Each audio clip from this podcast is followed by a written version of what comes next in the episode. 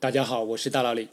今天的节目接上一期有关两拟序的话题，我们来聊聊看 tree 三到底为什么是有限的。关于这个问题，我想从上期节目开头的那个思考题开始聊。思考过那道题的听众一定会发现，那道思考题的描述与 tree 三游戏非常像。我们可以稍微比较一下这两个游戏。这两个游戏的目标都是尽可能写出长的序列。上期的思考题就是一个写出字符串序列，而 Tree 三的要求是画出尽可能多的树。游戏的规则也很像，比如写字符串游戏要求是在数列的第 n 项最多有 n 位，Tree 三尤其是要求第 n 项这棵树最多只能有 n 个节点。而另外一条游戏规则也很像，就是在写字符串的游戏中，是要求数列最左边的项不能嵌入其所有右边的项，而数列的嵌入就是要建立从较短的数字到较长的数字中的每一位的一一对应，然后对应的结果都是小于等于。那么符合这个对应接条件的，就是可以嵌入。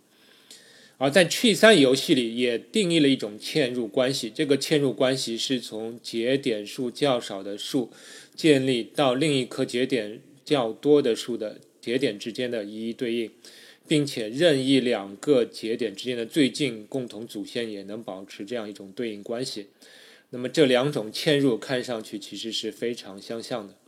那你大概也能猜到了，在这个写数列的游戏中，无论用多少个符号去写。最终的数列的长度总是有限的。我先来证明这一点。证明的方法就是用上一期讲的这个两拟序关系的性质。两拟序有两个重要性质，就是其中没有无穷递降链和没有无穷不可比较链。而我们游戏规则里的嵌入就好比是一种小于等于关系。那么按照游戏规则，其实就是说。你不能写出一个比之前元素大的字符串，但是可以写比它更小的，或者与之前所有的数字不可比的序列数字都是可以继续往后写的。那么，如果我们能够写出无穷长的序列，那么数列中必然存在一个无穷递降链，就是数数字越来越小的这样一个链条。或者会存在一个无穷的不可比的子序列，就是说里面这个子序列所有的元素都是不可比的，而这两个情况都是与两拟序集的性质是矛盾的，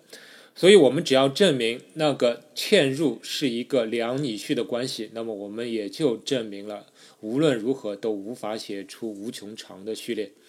那么首先，这个写字符串游戏中的嵌入。它显然是一个拟序关系，也就是说，它满足自反、反对称和传递性，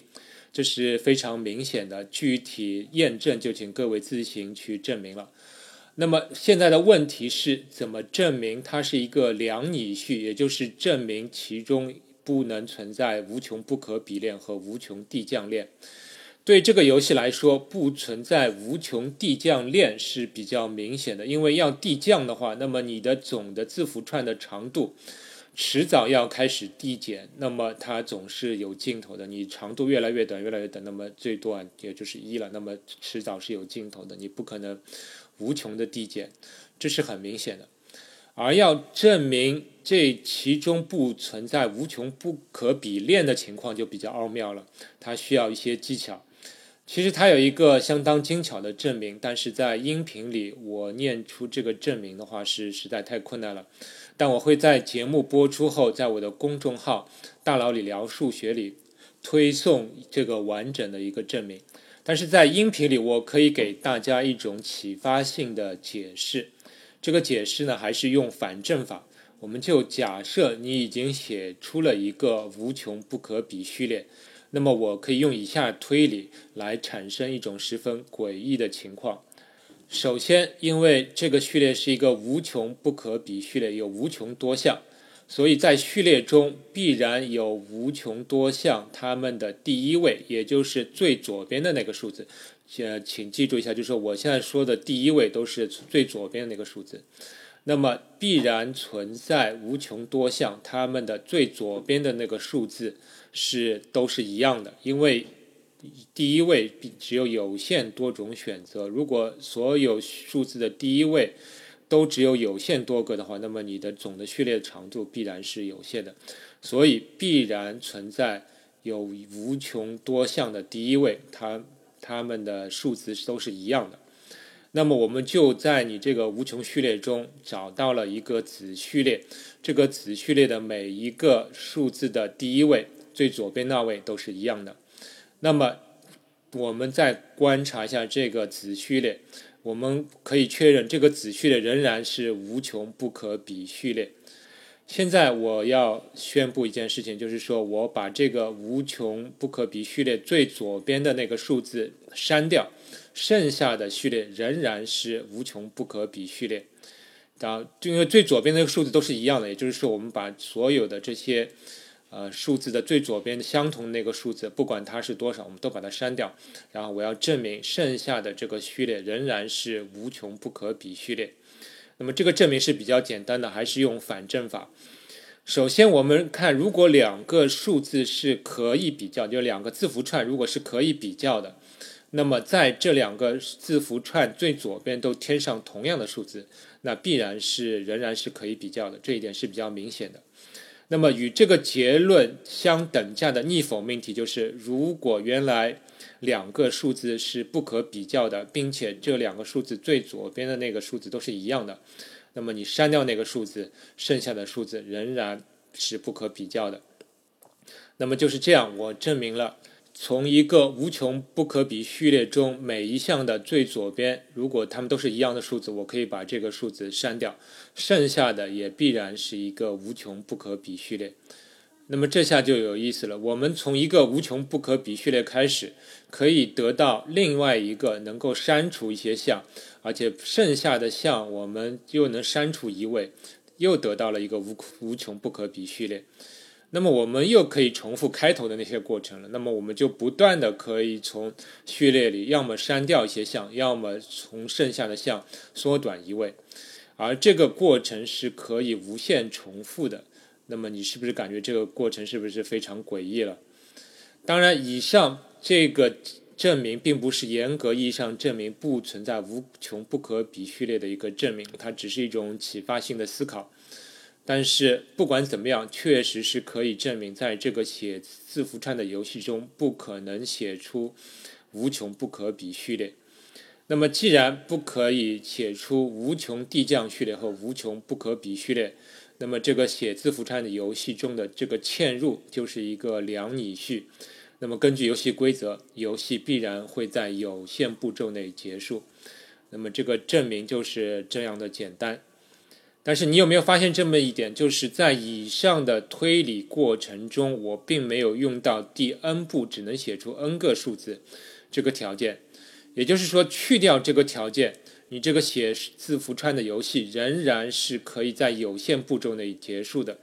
其实这是让我非常感觉吃惊和难以想象的一点。我也自己考虑了很久，为什么这个事实是如此的反直觉，让人难以置信呢？后来我想明白的一点是，就是如果去掉了每一项长度的限制后，那么整个的序列长度其实是可以达到任意大，是要多大有多大。比如你希望序列至少有一亿位，那没关系，那你第一项就写个一亿位的数字，那肯定是可以的，对吧？甚至于你第一项写过一亿位之后，整个序列的长度还是可以达到任意大。所以整个序列什么时候从理论上的长度从任意大变为有一个确切的上限，本身就是一个很难判定的问题。而可以达到任意大与不能无穷大这两个观念本身是有冲突的，所以整个事实是很让人难以想象、难以置信的。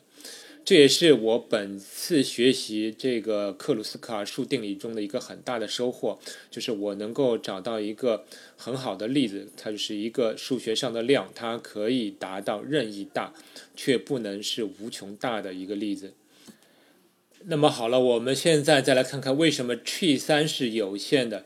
你大概也猜出来了。那么 Tree 三有限的这个结论，其实就是因为 Tree 三游戏中定义的那个数之间的嵌入关系，它也是一种两拟序。其实这句话就是克鲁斯卡尔数定理的全部内容。所以 Tree 三为什么是有限的，就是那么简单。那么你看一下 Tree 三中那个嵌入，它具有自反反对称和传递性，它是没问题的，所以它是拟序是非常明显。那么它为什么是两拟序呢？那么也有很多种证明的方法，其基本的思路其实就是把数的每个节点打一个标签，那么数之间的嵌入其实就是建立数节点之间的这个标签之间的一种比较关系。那么你只要证明这个标签之间的这种比较、这种嵌入是一种两拟序关系就可以了。所以具体的过程我可以留给各位去思考。那么同样，这里有一个非常令人吃惊的结论，就是在 tree 游戏中，第 n 棵树中只能最多有 n 个节点。这个条件即使去掉，tree 游戏仍然不能无限的玩下去。那么为什么要加入这个规则呢？这里面有一点历史的故事。之前说过克鲁斯卡尔数定理，这个定理的内容其实就一句话，就是 tree 上的这个嵌入关系是两拟序，没有再多的内容了。这是克鲁斯卡尔在一九六零年证明的。其后，克鲁斯卡尔数定理也衍生出好几个版本，各个版本之间稍微的区别就是在于那个嵌入的定义稍微有点区别。但是不管哪个版本，只要确保那个嵌入的定义是个两拟序，那么我们就能确保这个 tree 的游戏只能在有限的步骤内结束。而我们现在熟悉的那个 tree 游戏中的嵌入定义，其实是现年七十三岁、俄亥俄州立大学的教授哈维·弗里德曼在一九八零年代提出的。他把他的这个版本的嵌入称为克鲁斯卡数定理的小型化。叫小型化是因为原版的这个数定理，它的描述其实是一个二阶逻辑的命题，而它改造后的版本变成了一个一阶逻辑的命题，所以变得更为通俗易懂。当然，它还有一些其他数学上的意义。而到二零零六年左右，弗里德曼又提出了最终大家熟悉的这个 tree 的游戏的内容，在这个游戏中，他加入了节点数量的限制。加入这个限制的原因，就是为了让 tree 游戏从任意大而变成一个可以在有限步骤内，并且是一个有确切结果的数字内结束的游戏。因为原先不加入这个节点数的条件的话，那么这个 tree 游戏的长度是任意大的，这是非常让人难以理解的。加入这个节点数条件之后，每一个 tree n 都变成了一个数学上是有确切定义的，而且是有限的数字。这使得这个 tree 的序列一下子名声大噪，获得了非常好的传播效果。这就是这个 tree 游戏的来龙去脉。那么知道了这个 tree 游戏的来龙去脉，要理解另外两个比 tree 还大的序列就太容易了。它们就是 SSCG 序列和 SCG 序列，它们也都是弗里德曼的发明。那么这两个序列其实就是把 tree 游戏扩展到图上，也就是说，我们并不是用树来玩这个游戏，而是我们可以画成图。对两个图，我们可以定定义它们之间的嵌入关系。你唯一要做的就是保证这种嵌入是一个两拟序，那么你就可以产生一个非常大的数字，并且能够在有限的步骤内结束。那是不是非常的简单？那么最后我来分析一下我上期出的那个写字符串游戏的思考题的具体的答案。其实这道题是一个开放题啊，并没有现成的答案。那道题里的这个嵌入这个定义其实是来自于英国数学家格雷汉姆·西格曼在一九五二年的一篇论文，他证明了这样一种嵌入是一个两拟序。那么既然是两拟序，那就好办了，所以我我就直接把它拿过来，构造了那个写字符串的游戏，并且我们确信这个游戏可能可以在有限步骤内结束，而且你也能发现，其实这个游戏有点像把 Tree 三游戏限制在一条直线上来玩。